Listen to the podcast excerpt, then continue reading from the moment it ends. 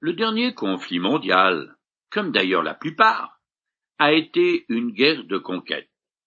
L'Allemagne nazie voulait avaler tous ses voisins, y compris l'URSS, et le Japon voulait se rendre maître de toute l'Asie. Ce fut une catastrophe humaine et une hécatombe.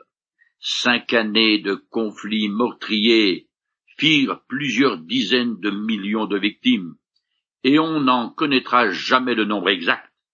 Il existe une autre sorte de guerre, entièrement différente car spirituelle. Son but est de conquérir le royaume des ténèbres et l'arme de choix est l'annonce de la bonne nouvelle de Jésus-Christ. Le Seigneur a choisi Pierre pour ouvrir les premières brèches, d'abord auprès des Juifs à Jérusalem, puis des Samaritains et enfin des païens en la personne de Corneille, le centurion romain.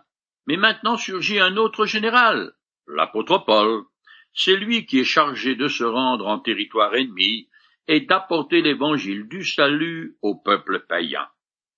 Paul va désormais s'occuper et il va prendre le devant de la scène, alors que Pierre quitte les pages du livre des actes. Il ne refera surface qu'au moment du concile de Jérusalem, quand les apôtres devront décider quelle est la place de la circoncision dans le message de la bonne nouvelle. A priori, cette question n'est pas brûlante d'actualité pour nous.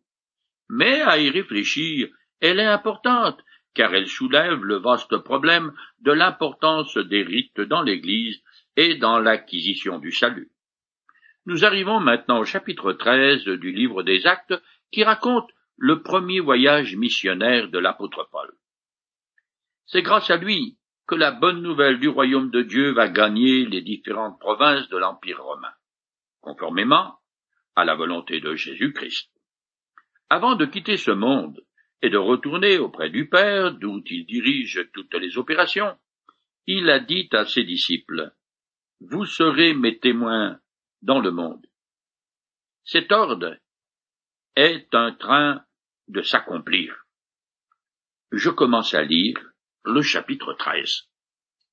Il y avait alors, dans l'église d'Antioche, des prophètes et des enseignants. Barnabas, Siméon surnommé Niger, Lucius, originaire de Syrie, Manahem, qui avait été élevé avec Hérode le gouverneur, et Saul. Jusqu'ici, Luc a raconté l'établissement et le progrès de l'Église chrétienne au sein du peuple juif. Maintenant commence la seconde partie de son livre consacrée tout entière à l'apostolat de Paul. Jérusalem est toujours l'église mère, mais c'est de la ville d'Antioche en Syrie que vont partir tous les élans missionnaires en vue d'annoncer la bonne nouvelle de Jésus-Christ au peuple païen. Cette église est très cosmopolite, composée de classes et de races différentes. Barnabas est originaire de Chypre et juif de naissance, tout comme Siméon mais son surnom Niger indique qu'il a le teint foncé. Il se peut que ce soit Simon de Cyrène qui fut forcé à porter la croix du Christ, mais on ne peut pas en être sûr. Lucius est originaire d'Afrique du Nord, et Manahem est un aristocrate et haut fonctionnaire. On est agréablement surpris de le trouver ici vu qu'il a été élevé et vécu dans un milieu extrêmement corrompu, en compagnie d'Hérode le Tétarque, l'assassin de Jean-Baptiste. Finalement, Luc mentionne Saul, un juif pharisien, formé selon les traditions rabbiniques, un religieux pur et dur.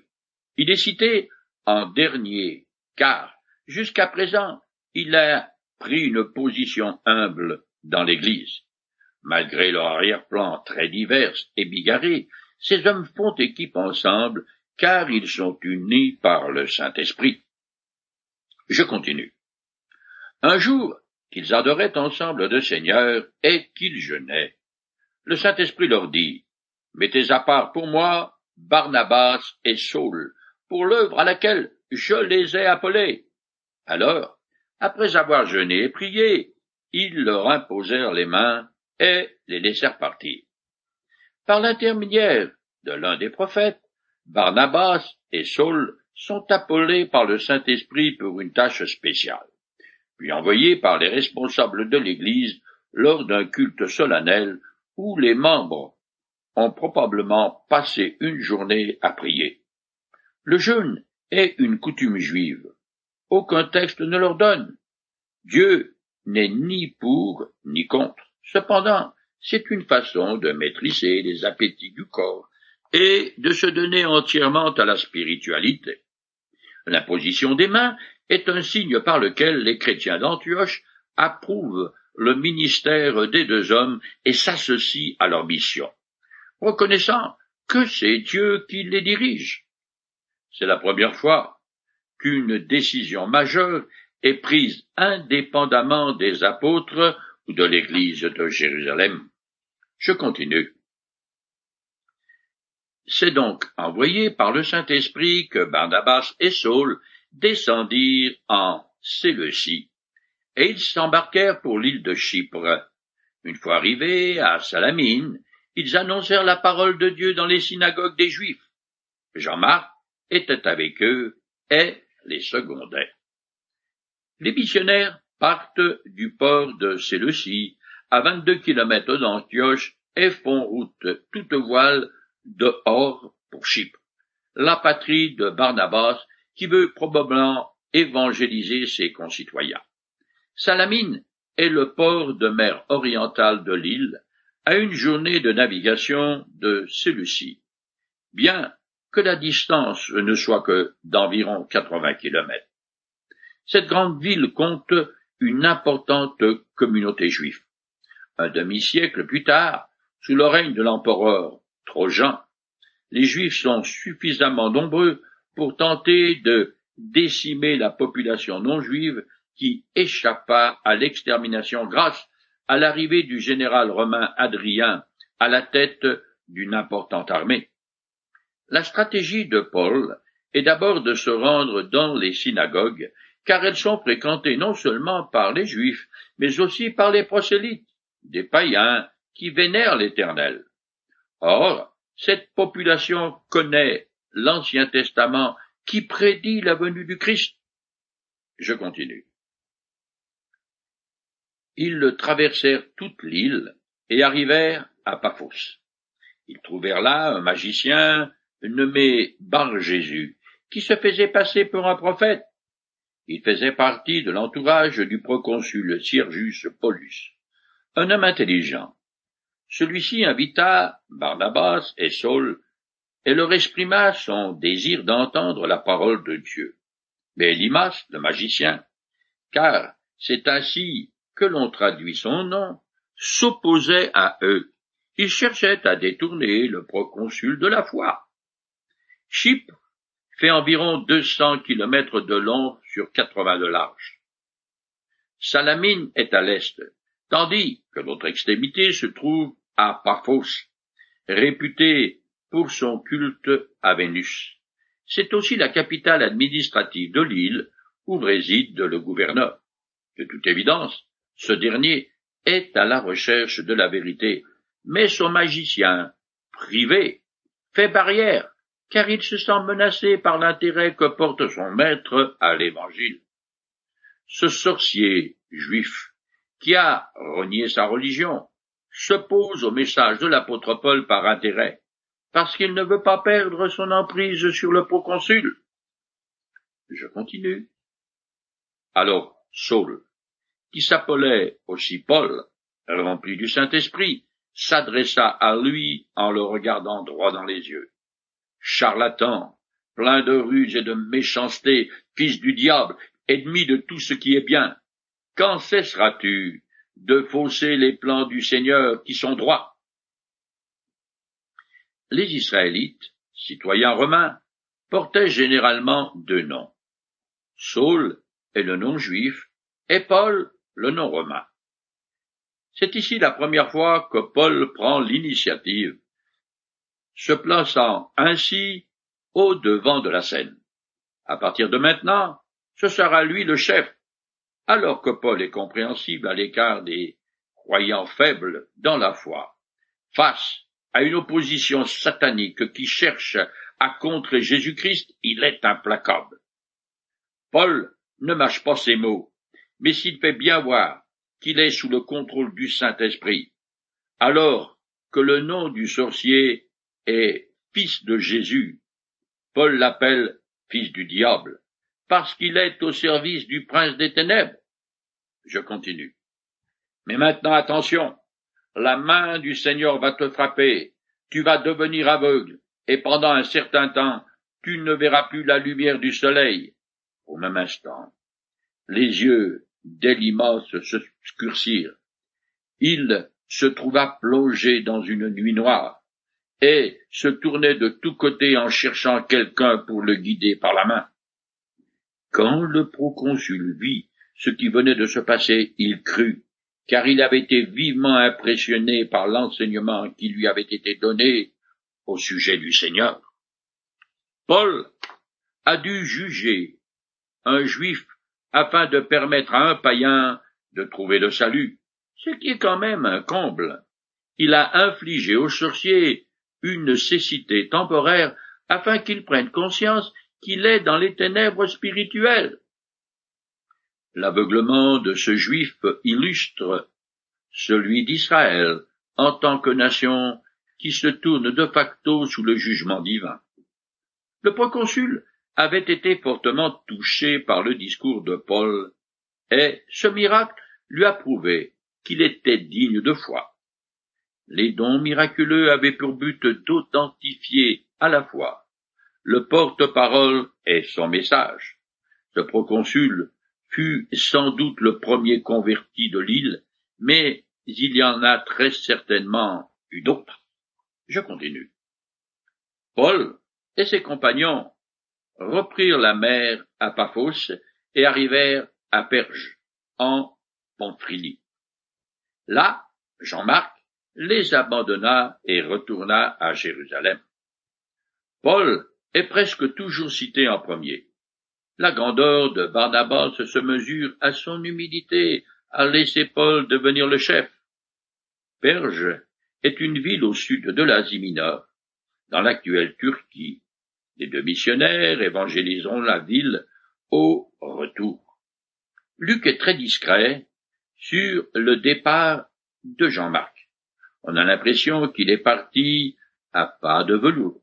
Il est probable qu'il n'ait pas apprécié que son oncle soit relégué à la seconde place, et qu'il appréhende les difficultés qu'il voit poindre à l'horizon. De plus, il commence à avoir le mal du pays, surtout quand il pense à sa mère, qui est veuve. Alors, il plaque tout et s'en va. On sait que Paul a très mal pris son départ, car il l'a considéré comme une désertion. Cependant, Marc se réhabilitera aux yeux de Paul, car vers la fin de son ministère, et alors qu'il est en prison, il demandera à ce que Marc viennent l'assister. Je continue. Quant à eux, ils quittèrent Perge et continuèrent leur route jusqu'à Antioche en Pisidie.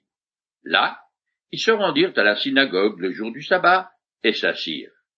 Après qu'on eut fait la lecture de la loi et des prophètes, les chefs de la synagogue leur fit dire, Frères, si vous avez quelques mots à adresser à la communauté, vous avez la parole.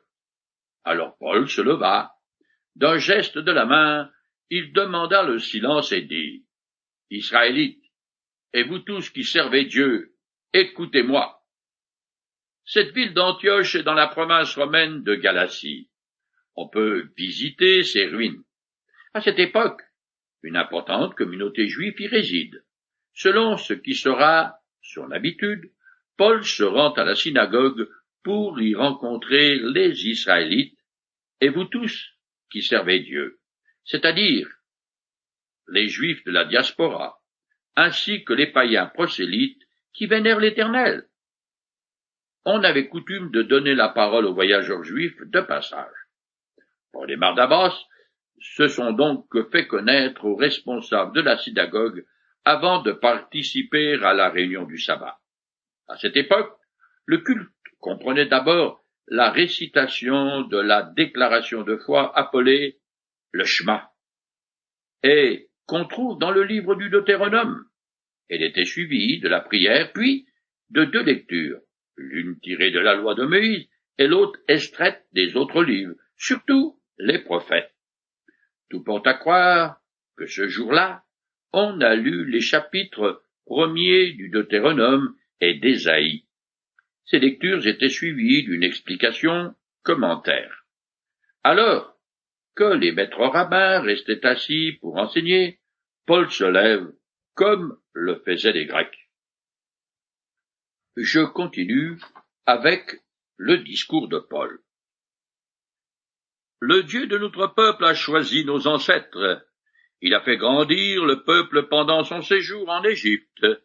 Ensuite, se déployant, en montrant sa puissance, il l'en a fait sortir. Pendant quarante ans environ, il l'a supporté dans le désert. Après avoir détruit cette nation dans le pays de Canaan, il a donné leur territoire à son peuple. Tout cela a duré environ quatre cent cinquante ans. Après cela, il a donné à nos ancêtres des chefs jusqu'à l'époque du prophète Samuel. Alors le peuple a demandé un roi, et Dieu leur a donné Saül, fils de Kis, de la tribu de Benjamin. Celui-ci a régné sur eux pendant quarante ans. Mais Dieu l'a rejeté, et alors a choisi David. C'est à lui qu'il a rendu ce témoignage. En David, fils d'Isaïe, j'ai trouvé un homme qui correspond à mes désirs. Il accomplira toute ma volonté. Paul combine divers passages des Écritures, d'après la version grecque de la Septante. En passant en revue l'histoire d'Israël, il s'assure de la faveur de l'auditoire juif. Il mentionne les événements et des personnages importants, le séjour en Égypte, les quarante ans dans le désert, la conquête et la possession de la Palestine, la période des juges et enfin la monarchie. L'apôtre conclut avec Il accomplira toute ma volonté, qui est un magnifique témoignage rendu à David parce que c'est une transition naturelle à son descendant, Jésus, que l'apôtre va maintenant présenter. Je continue. Or, voici que Dieu vient d'accorder à Israël un sauveur parmi les descendants de David, comme il l'avait promis, et ce sauveur, c'est Jésus. Avant sa venue, Jean avait appelé tous les Israélites à se faire baptiser pour indiquer qu'ils changeraient leur vie. Arrivé au terme de sa vie, Jean disait encore, Qui pensez-vous que je suis? Je ne suis pas celui que vous attendez, non. Il vient après moi, et je ne mérite pas de dénouer ses sandales. Paul est un excellent orateur. Il mentionne Jean-Baptiste, le précurseur de Jésus-Christ, parce qu'il est bien connu des Juifs qui le considèrent comme un prophète. S'il avait tout de suite parlé du Seigneur, qui est le véritable thème de sa prédication, les Juifs ne l'auraient pas écouté à cause de leurs préjugés. Il a donc commencé par asseoir son sermon sur des faits connus de ses auditeurs. Et c'est sur cette base solide qu'il fonde ses arguments en faveur de la bonne nouvelle.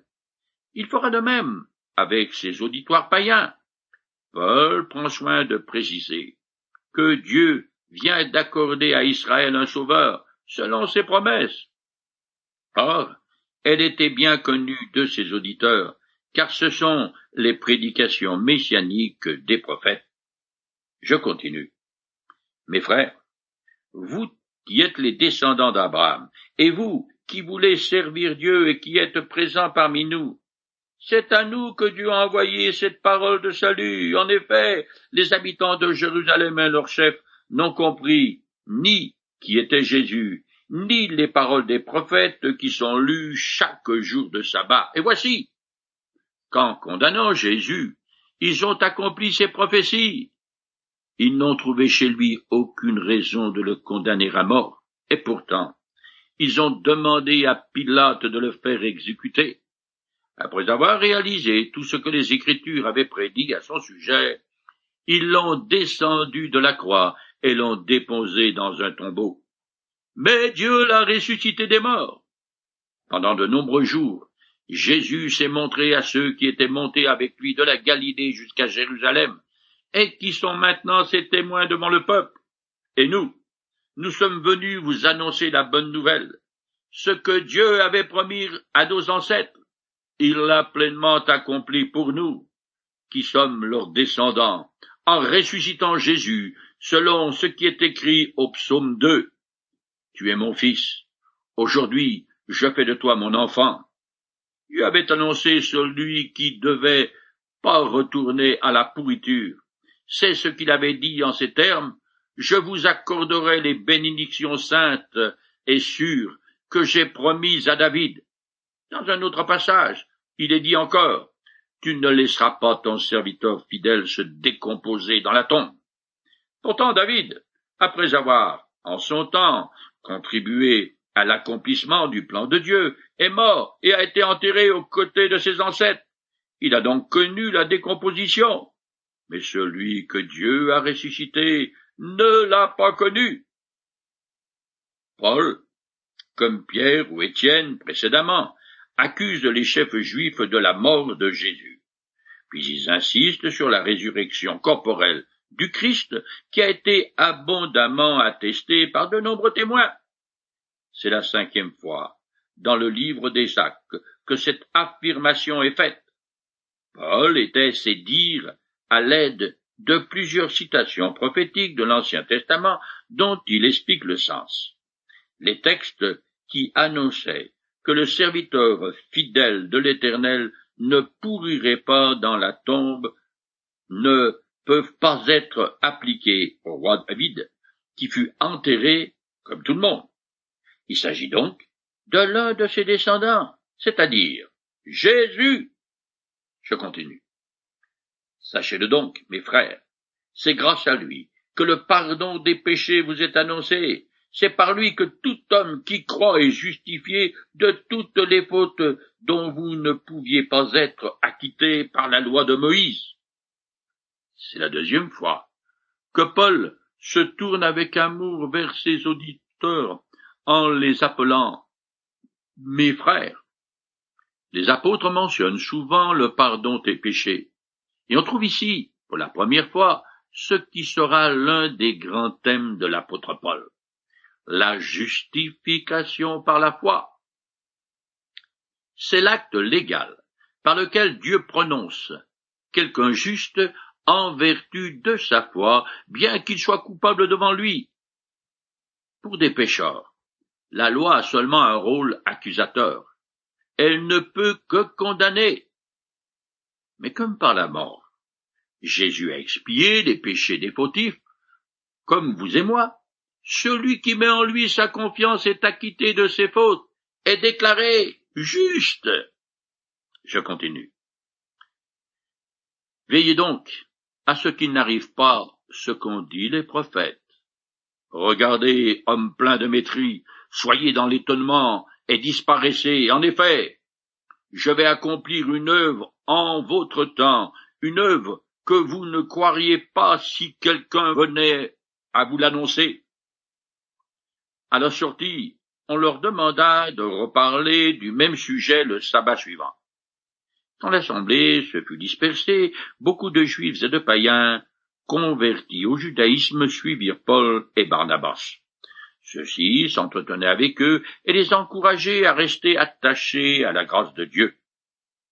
À la fin de son discours, Paul cite un texte prophétique menaçant de l'Ancien Testament afin de mettre ses auditeurs en garde contre le jugement imminent s'ils persistent à rejeter leur Messie, en préférant suivre le ronron bien établi des traditions juives.